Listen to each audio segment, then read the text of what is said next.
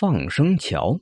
明朝隆庆年间，沪上小镇朱家角的曹巷河两岸坐落叶里两个村庄。两个村庄虽说共饮一河之水，却因祖上积怨纷争不断。他们共同烧毁了连通两岸的唯一桥梁，从此立下规矩：叶里两族世代不得通婚，老死不相往来。说来也怪。自从立下这规矩后，三十年来，叶家庄生下的全是男娃，而李家庄的后代全是女娃。李家庄的姑娘因为只能生女，不能生男，媒人便很少问津，只好远嫁异乡。李家庄因为严重缺少劳动力，长久以来田地荒芜了大片，日子也越来越穷。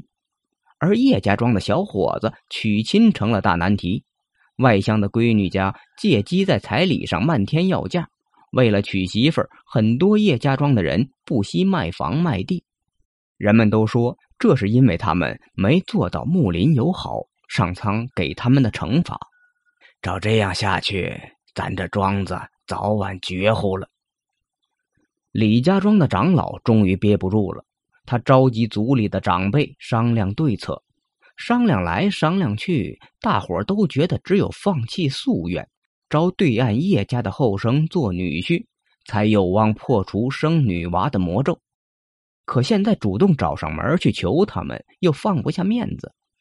大家商量来商量去，最后放出话，叫叶家庄在曹巷河上修座桥，只要桥能建起来，通婚的事儿才可谈。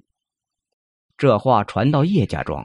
光棍们兴奋不已，立即筹集木材石料，开始造桥。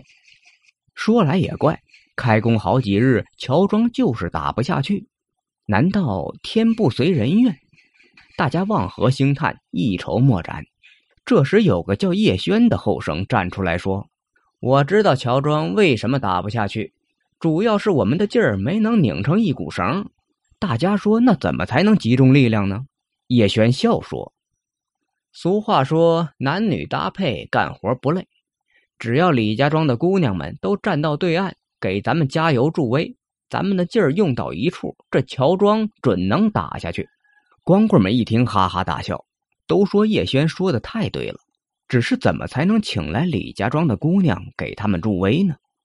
叶轩微微一笑，说：“他自有办法。”原来这叶轩与对岸常来洗衣的横娘眉目传情。以互生爱意，还商量着能让两岸更多的青年男女和他们一样成为神仙眷侣。说来，他俩这段情缘竟是一对红鲤鱼做的媒呢。那日，叶轩在河边巧遇换衣的横娘，一见倾心，心情大好。随后，他捕鱼时网到一对红鲤鱼，鳞片金光闪闪，样子楚楚可怜。叶轩心生不忍。于是将他们小心的投到河中放生了。第二天，叶轩大着胆子写下了一首情诗，附上自己的生辰八字，然后在河边等着横娘。见他果然再次出现了，就把情诗叠成纸船，顺水漂流，想传给横娘。可纸船刚入水，忽然一阵风吹来，小船瞬间被拍翻。叶轩正在沮丧，哪料那纸船落水处居然钻出两条鲜红的鲤鱼来，托起了纸船，欢蹦乱跳的摆着尾巴，朝着对岸的横娘游过去。对岸的横娘捞起纸船，不禁春心萌动，也回复了一纸便签，诉说自己愿与叶轩结成秦晋之好，更希望化解两个村庄多年的矛盾。那两条红鲤鱼游到叶轩那里，把横娘的意思传达给了他。叶轩兴奋不已，飞奔回去禀告父母。本想立刻差媒人前去提亲，但是为了造桥，他把自己的亲事暂时放下了，为的是让更多的有情人终成眷属。至于打桩的秘密，也是红鲤鱼给两人托梦传话的。这日风和日丽。叶家庄众多光棍汉在叶轩的带领下，纷纷用红纸写下生辰，跑到河边去放红纸船求姻缘。这下子，曹巷河瞬间飘起一大片红纸船，远远看去很壮观。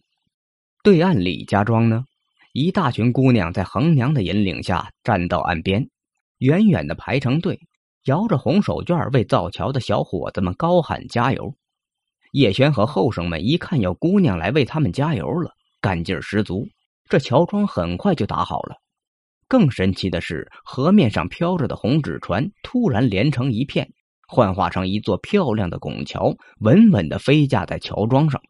引得两岸的姑娘小伙爆发出潮水般的欢呼声，因为是夜里两家族恢复通婚的标志，大家把拱桥称作姻缘桥。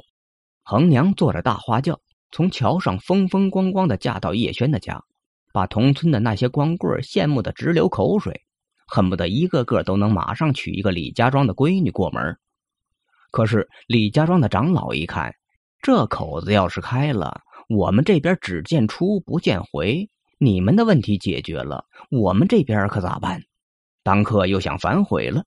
李家长辈在桥上宣布，以恒娘嫁过去生下的首个婴孩的性别定乾坤，如果生男，算是破除了李家后代只能生女的魔咒，通婚才可以继续进行，且必须让儿子姓李，以后再生的无论男女才可以姓叶。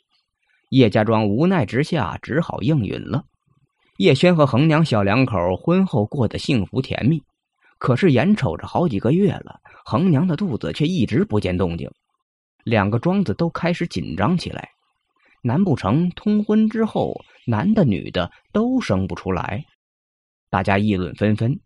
单纯的恒娘心里压力陡增，想到自己不能受孕，不但连累了叶家绝后。更会使叶李两家族再次陷入不能通婚的境地。他哭着求叶轩休妻再娶，叶轩怎忍休掉娇妻呢？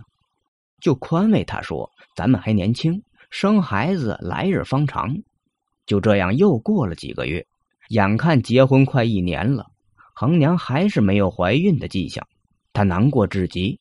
这天，一个人走到姻缘桥上，忆往昔，痛今朝。愁肠百结，一时想不开，竟然纵身跳进水中。再说那叶轩从外面干活回来，不见了妻子，与爹娘和村民一起四处寻找，却遍寻不到。眼看天黑了，叶轩猛然想起了姻缘桥，他没命的奔到河边。曹巷河漆黑一片，只有微弱的月光照着水面。身着白衣的横娘漂浮在水面上，身下。竟然是一大片鲤鱼，叶轩急忙跳下水中，抱起横娘。只见他身子冰冷，心中大骇。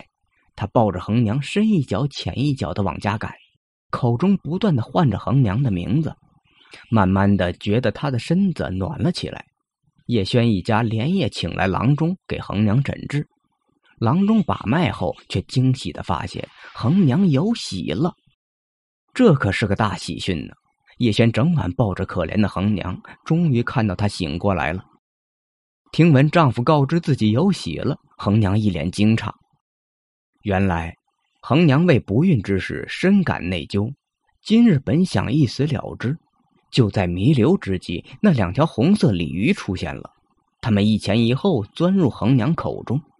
这时，一大群鱼游过来，拖住恒娘的身子向岸边送。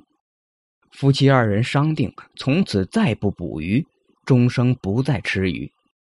十月怀胎，恒娘临盆了，所有人都紧张万分。产房外挤满了叶里两家族的村民，紧张的期盼着即将降生的孩子。生了，生了，是个女娃！叶家人欢欣鼓舞，可是李家人却失望之极。大家正欲散去时，忽听里面稳婆又叫上了。怎么还有一个又生出来个男娃？随着两个孩子的哭声，夜里两家族欢呼雀跃，这下真是皆大欢喜。恒娘问叶轩给孩子取啥名？叶轩说：“女娃就叫叶梦里，男娃姓李，就叫李鱼儿吧。”恒娘开心一笑，连夸名字取得好。这年春节，很多李家庄的姑娘嫁到叶家庄。叶家庄男丁多的也主动落户到李家庄当上门女婿，桥上迎来送往，好不热闹。